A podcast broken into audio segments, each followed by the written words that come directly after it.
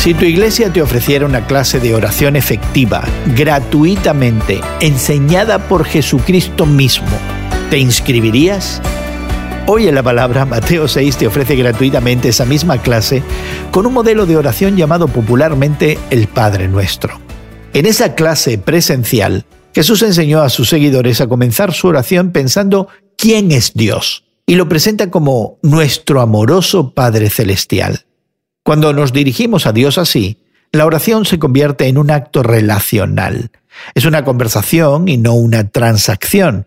No estamos enfatizando la distancia con Dios, ya que es nuestro Padre, sino el poder de Dios quien ejerce su voluntad soberana desde su trono celestial.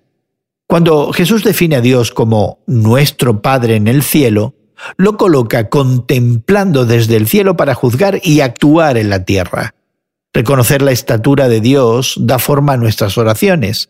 Eclesiastés 5 nos advierte, no te apresures ni con la boca ni con la mente a proferir ante Dios palabra alguna. Él está en el cielo y tú estás en la tierra. Mide pues tus palabras.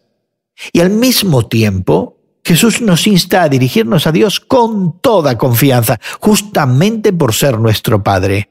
Debemos comenzar a orar con un enfoque en Dios su trascendencia, su santidad, su poder infinito, y al mismo tiempo reconocerle íntimo, cercano y lleno de amor de Padre.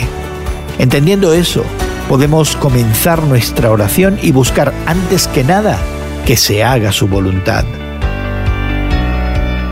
Hoy en la Palabra es una nueva forma de estudiar la Biblia cada día. Encuentra Hoy en la Palabra en tu plataforma de podcast favorita. Más información en hoyenlapalabra.org.